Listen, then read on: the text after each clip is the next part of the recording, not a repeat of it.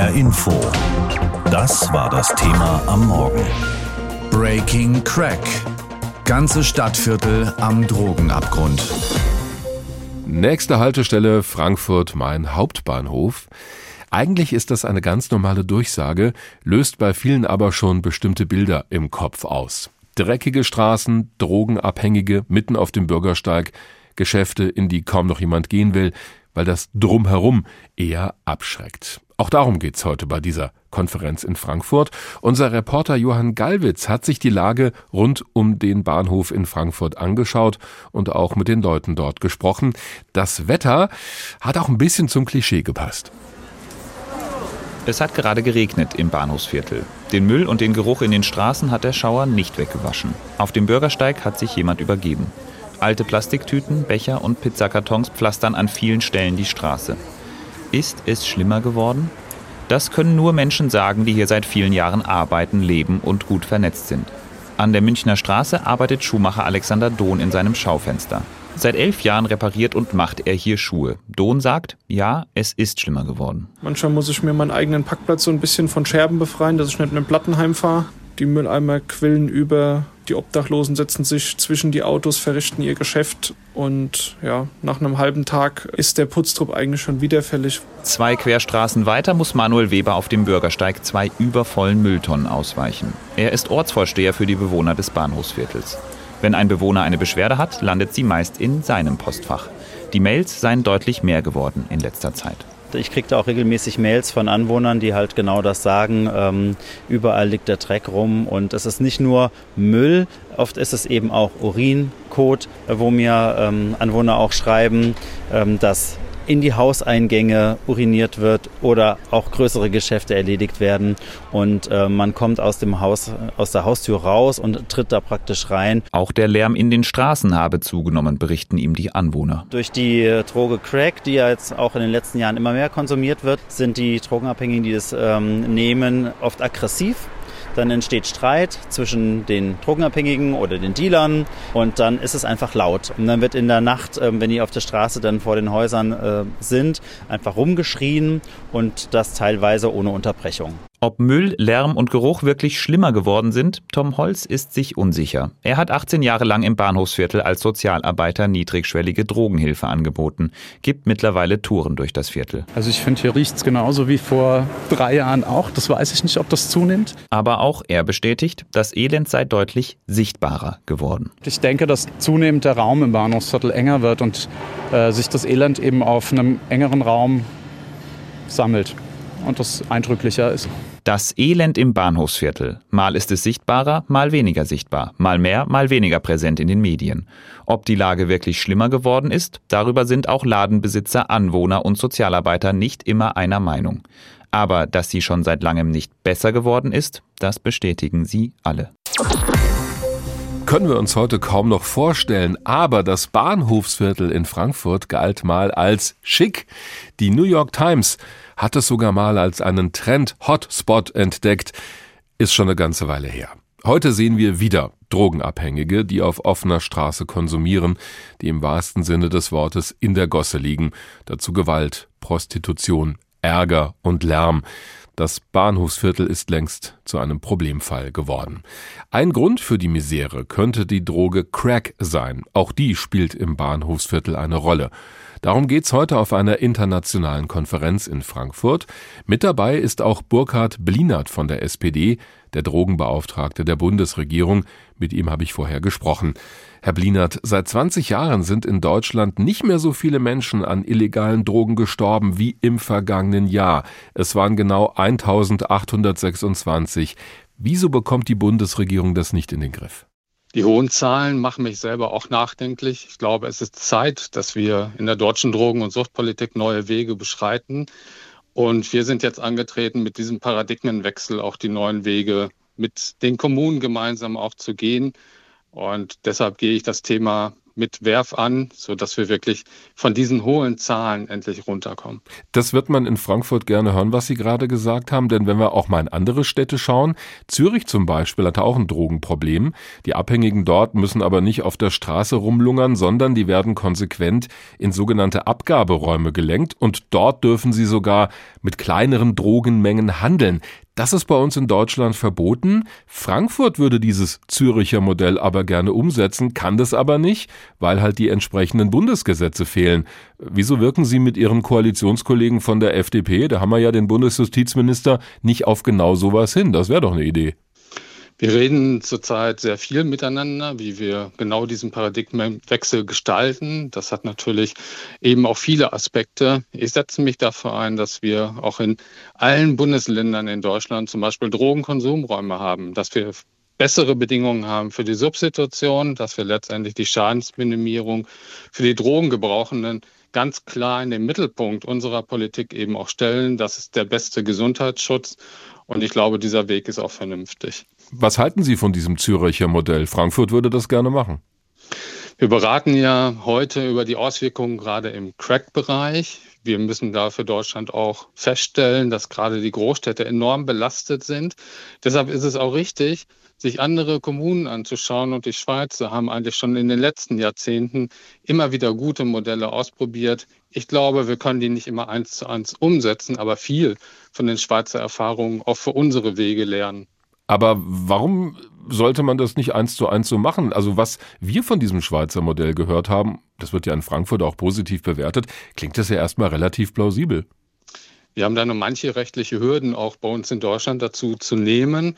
Das haben wir im Blick, das gehen wir auch an. Ich denke, dass da in dem Bereich auch viel, viel mehr Hilfe genau für die Konsumierenden eben auch zu finden ist. Die brauchen letztendlich unsere Unterstützung. Und ich habe beileibe überhaupt keine Scheuklappen vor auch den Wegen, die die Züricher auch gegangen sind. Ich denke, das hilft den Konsumierenden am stärksten. Es geht bei dieser Tagung ja vor allen Dingen um die Droge Crack. Und da gibt's noch eine Idee aus Frankfurt. Sie haben das Stichwort Substitution angesprochen, also anstelle der harten Drogen den Leuten was anderes geben, womit sie dann besser leben können. Und da gibt's den Vorschlag, anstatt Crack den Leuten Cannabis zu geben. Da gibt's auch schon entsprechende Studien aus Kanada, aber auch das ist nicht erlaubt, auch da bremst der Bund. Da könnten Sie doch den rechtlichen Rahmen für schaffen mit Ihren Kolleginnen und Kollegen. Sie merken schon an den wenigen Beispielen, auch die ganz offensichtlich auf der Tagesordnung eben auch stehen, dass wir in Deutschland an ganz vielen Stellen neue Wege eben in der deutschen Drogen- und Suchtpolitik gehen müssen. Mit der Regulierung von Cannabis ist es eines der großen Projekte innerhalb der Regierungskoalition, gehen wir ja auch diese neuen Wege tatsächlich. Und dadurch eröffnen sich eben auch nochmal ganz andere Chancen, um letztendlich in der Hilfe, in der Unterstützung für die Konsumierenden das Beste zu erreichen. Ich glaube, und davon bin ich ganz fest überzeugt, dass wir da genau das Richtige machen, auch wenn es einige noch im Moment befremdet. Aber der Gesundheitsschutz steht bei mir ganz klar im Mittelpunkt. Wenn wir aber mal den Frankfurter Gesundheitsdezernenten Stefan Mayer nehmen von den Grünen, der sagt, Zitat, er sieht einen drogenpolitischen Stillstand auf Bundesebene und der sei Mitschuld an der Verwahrlosung des Bahnhofsviertels. Was sagen Sie dem, wenn Sie den heute treffen? Ich möchte nicht über die Vergangenheit im Moment urteilen. Ich bin seit neun Monaten im Amt und ich glaube, es ist schon erkennbar, dass wir tatsächlich mit einem neuen Wind richtig in der deutschen Drogenpolitik auch aufräumen. Und dazu gehören solche Punkte tatsächlich wie Drug-Checking auch zu ermöglichen. Das ist nochmal ein weiteres Hilfsmittel, eine Unterstützung. Also, dass die Leute ihre Drogen vorzeigen können, untersuchen lassen können, ob die in Anführungszeichen genießbar sind. Genau, richtig, damit man weiß, ob sie verunreinigt sind, ob man nicht lieber dann die Finger von lässt und den Konsum halt ähm, nicht tätigt. Ich denke, das sind ganz wichtige Bausteine, die wir jetzt angehen werden. Dafür stehe ich auch. Und das wird schon die deutsche Drogenpolitik enorm verändern. Aber wo klemmt's da noch? Also Sie hören sich als jemand an, der sagt, das müssen wir machen, da gibt's verschiedene Ideen, aber es scheint ja noch nicht zu laufen. So etwas braucht natürlich eben auch Zeit. Dazu helfen eben auch die Konferenzen wie die heutige, wo viele Experten ja zusammenkommen und genau diese Wege eben auch vorbereiten, sodass wir in den nächsten Jahren ja, die die Koalition jetzt noch äh, vor sich hat, eben auch die dementsprechenden Umsetzungen erfolgen lassen können. Ich denke, das ist schon ambitioniert genug, was wir uns vorgenommen haben. Das sind sehr viele Baustellen. Ich weiß, dass wir da in den letzten Jahren viel zu wenig getan haben im Umgang mit den Drogen, so dass wir den Gesundheitsschutz tatsächlich in den Mittelpunkt stellen. Und ich bin zuversichtlich, wir schaffen das jetzt auch, die notwendigen Änderungen auch zu vollziehen. Sie wohnen in Frankfurt, bekommen Besuch von Freunden und wollen denen mal zeigen, wie schön die Stadt sein kann. Dann ist es wahrscheinlich keine ganz so gute Idee, diese Freunde als erstes mit ins Bahnhofsviertel zu nehmen. Das schreckt dann doch eher ab.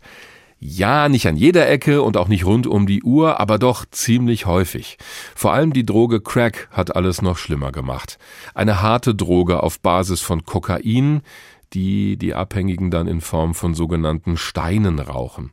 Der Rausch hält aber nur kurz an, das heißt, die Leute brauchen schnellen Nachschub und sie werden durch Crack nervös und aggressiv. Sie brauchen auch nur wenige Sekunden, um die Droge zum Beispiel in einem Hauseingang zu rauchen. Über das Elend im Frankfurter Bahnhofsviertel wird schon bundesweit berichtet. Anwohner, Geschäftsleute und Touristen beschweren sich.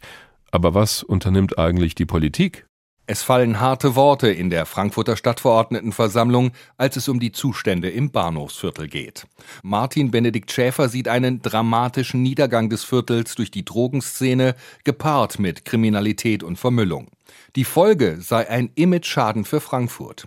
Der CDU-Politiker wirft der Römer-Koalition aus Grünen, SPD, FDP und Volt Untätigkeit vor. Und bisher haben Sie ja nichts zur, zur Verbesserung der Lage beigetragen. Mir ist bisher noch nicht klar, ob es am langen Willen liegt oder an den Fähigkeiten. Fakt ist aber, im Bahnhofsviertel darf es so nicht weitergehen. Die CDU fordert, dass die Stadt Frankfurt das Modell der Stadt Zürich übernimmt. Mehr Sozialarbeiter im Viertel kombiniert mit harten Ordnungsmaßnahmen. So würde die Stadt die Suchtkranken wieder in die Hilfseinrichtungen bekommen. Gesundheitsdezernent Stefan Meyer kontert, dass vor kurzem zwei weitere Sozialarbeiter im Bahnhofsviertel eingesetzt wurden. Außerdem sei die offensive Sozialarbeit nach dem Züricher Modell neu ausgerichtet worden, um die Drogenkonsumenten in die Einrichtungen zu bekommen. Und dann kommt der grünen Politiker auf die Schwierigkeiten des Modells zu sprechen. Zum Beispiel gibt es in der Schweiz Drogenhilfeangebote und Konsumräume auch in den umliegenden Kommunen von Zürich oder auch von Basel. Und in den Einrichtungen wird der sogenannte Kleinhandel geduldet, wodurch sich Drogenabhängige weniger auf der Straße aufhalten. Doch die Frankfurter Staatsanwaltschaft würde die Einrichtungen sofort schließen, sollte die Stadt den Drogenhandel dort dulden. Deshalb müsse die Bundesregierung neue Wege in der Drogenpolitik gehen, fordert Mayer. Die CDU habe jedoch jahrelang neue Ansätze in der Drogenpolitik verhindert, egal ob in Frankfurt, im Land oder im Bund. In den vergangenen Jahren ging dort gar nichts. Und Sie können mir glauben, ich bin wahrlich ein Städtetagsmensch und bin als Vorsitzender des Gesundheitsausschusses mehr als einmal auf Bundesebene tätig gewesen. Es ging nichts voran. Patrick Schenk von der AfD fordert, dass die Römer-Koalition schneller im Bahnhofsviertel etwas unternimmt, um die Zustände zu verbessern. Der Frankfurter Weg, das Zürcher Modell, Beide kennen auch die repressiven Maßnahmen in der Drogenpolitik. Und liebe Kolleginnen und Kollegen, wir kommen ohne diese repressiven Maßnahmen nicht weiter. Auch Gesundheitsdezernent Meyer ist für ein härteres Vorgehen durch die Polizei, allerdings nur gegen Dealer, nicht gegen Abhängige. Und er spricht ein weiteres Problem an, die Gentrifizierung. Durch die Aufwertung des Bahnhofsviertels seien den Drogenabhängigen Rückzugsräume genommen worden. Die Mieter und Eigentümer der neuen, teuren Wohnungen würden sich über die Zustände vor ihrer Haustür beschweren, sagt auch Ursula Busch von der SPD. Wenn Sie eine Wohnbevölkerung, die richtig viel Geld für ihre Wohnungen ausgibt, in ein Viertel setzen, wo hoher Bedarf und hohe Not ist, ja, glauben Sie dann, das funktioniert super und dann gehen die weg, die Not haben? Nein. Und das sollen sie auch nicht. Der neue Drogenbeauftragte der Bundesregierung will sich bald ein Bild vor Ort machen. Gesundheitsdezernent Meyer hofft, dass dann neue Ansätze in der Drogenpolitik Politik möglich werden, um die Probleme im Bahnhofsviertel besser in den Griff zu bekommen. Soweit der Bericht von Frank Angermund über die Frankfurter Stadtpolitik und wie die über die Lage im Bahnhofsviertel denkt. Frankfurt hat viele Spitznamen, zum Beispiel Manhattan, klingt souverän, soll an New York erinnern. Ein anderer Name aber lautet Crack City. Das ist weniger charmant, aber eben auch ein Teil der Wahrheit. Frankfurt hat halt nicht nur die Börse, die alte Oper, den Flughafen, sondern auch das Bahnhofsviertel und das hat ein großes Drogenproblem. Sehen alle, die mal am Hauptbahnhof ausgestiegen sind oder die aktuellen Berichte verfolgen.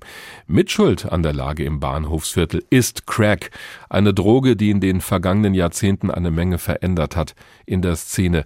Wie soll Frankfurt nun damit umgehen? Damit beschäftigen sich heute Fachleute bei einer internationalen Konferenz in der Stadt. Mit dabei ist Gabi Becker, Geschäftsführerin der integrativen Drogenhilfe. Die betreibt zum Beispiel den Druckraum an der Niederstraße und andere Hilfestellen. Frau Becker, es gibt Statistiken, die sagen, weit mehr als 80 Prozent der Drogenabhängigen in Frankfurt konsumieren Crack. Wieso ist der Anteil dermaßen hoch? Also was man sicherlich klarstellen muss, die Zahl über 80 Prozent beinhaltet auch all diejenigen, die anderes noch mit konsumieren. Es ist nicht so, dass 80 Prozent nur Crack konsumieren, sondern wir haben Klienten, die fünf bis sechs verschiedene Substanzen konsumieren und von den in Frankfurt lebenden Drogenabhängigen nutzen über 80 Prozent auch die Droge Crack in unterschiedlichem Ausmaß. Wie wirkt denn Crack im Vergleich zu Heroin zum Beispiel? Wie müssen wir uns das vorstellen? Also während wir bei Heroin ja eher eine beruhigende, betäubende, schmerzlindernde Wirkung haben, ist beim Crack der Rausch ein Glücksgefühl verbunden mit Genuss, Wohlbefinden, Stärke erleben, Vitalität gehört dazu, Heiterkeit, ein reduziertes Angstempfinden, also im Prinzip ein bisschen die gegenteilige aufputschende Wirkung, während das Heroin eher eine beruhigende, dämpfende Wirkung hat. Wie verändert das denn die Szene, wenn Sie sagen, das ist eher ein Aufputschmittel auch? Menschen, die Crack konsumieren, sind in der Regel einem sehr viel höheren Suchtdruck ausgeliefert, weil Crack beispielsweise nur eine Wirkungsweise von fünf bis maximal 15 Minuten hat, sehr stark direkt anflutet und danach auch sehr stark wieder abfällt, während sie bei Heroin eine Wirkung von fünf bis acht Stunden haben.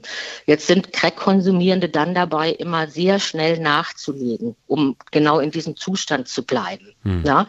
Und das heißt, es gibt einen ungeheuren Druck, diese Droge sehr schnell wieder nachzulegen. Und es sind viele, die über Tage hinweg ohne Schlafen einfach konsumieren. Ja? Und das sorgt dafür, dass auch körperlich mit diesen Menschen ganz viel passiert. Ja? Das klingt so, als ob das äh, auch für mehr Aggressivität sorgt. Es kann auch für Aggressivität sorgen. Insgesamt ist es schon so, dass diese Getriebenheit natürlich auch dazu führt, dass Menschen sich anders verhalten, als sie das in normalen Rahmenbedingungen tun würden. Ja, mhm. und die erlebte gestiegene Aggressivität äh, hat mit diesen Rahmenbedingungen, unter denen diese Menschen leben, zu tun. Wir merken ja auch schon, wie Sie das schildern, dass das eben nicht nur um Crack geht, sondern da gibt es Wechselwirkungen mit anderen Drogen. Die gesamte Lebenssituation wird da mit beeinflusst.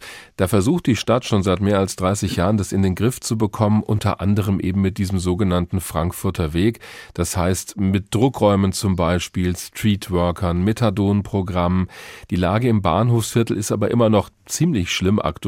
Was würde denn aus Ihrer Sicht helfen, um die Probleme wirklich zu lösen? Ich glaube, dass wir sehr stark Hilfe anbieten müssen und uns auf einen langen Weg einstellen müssen.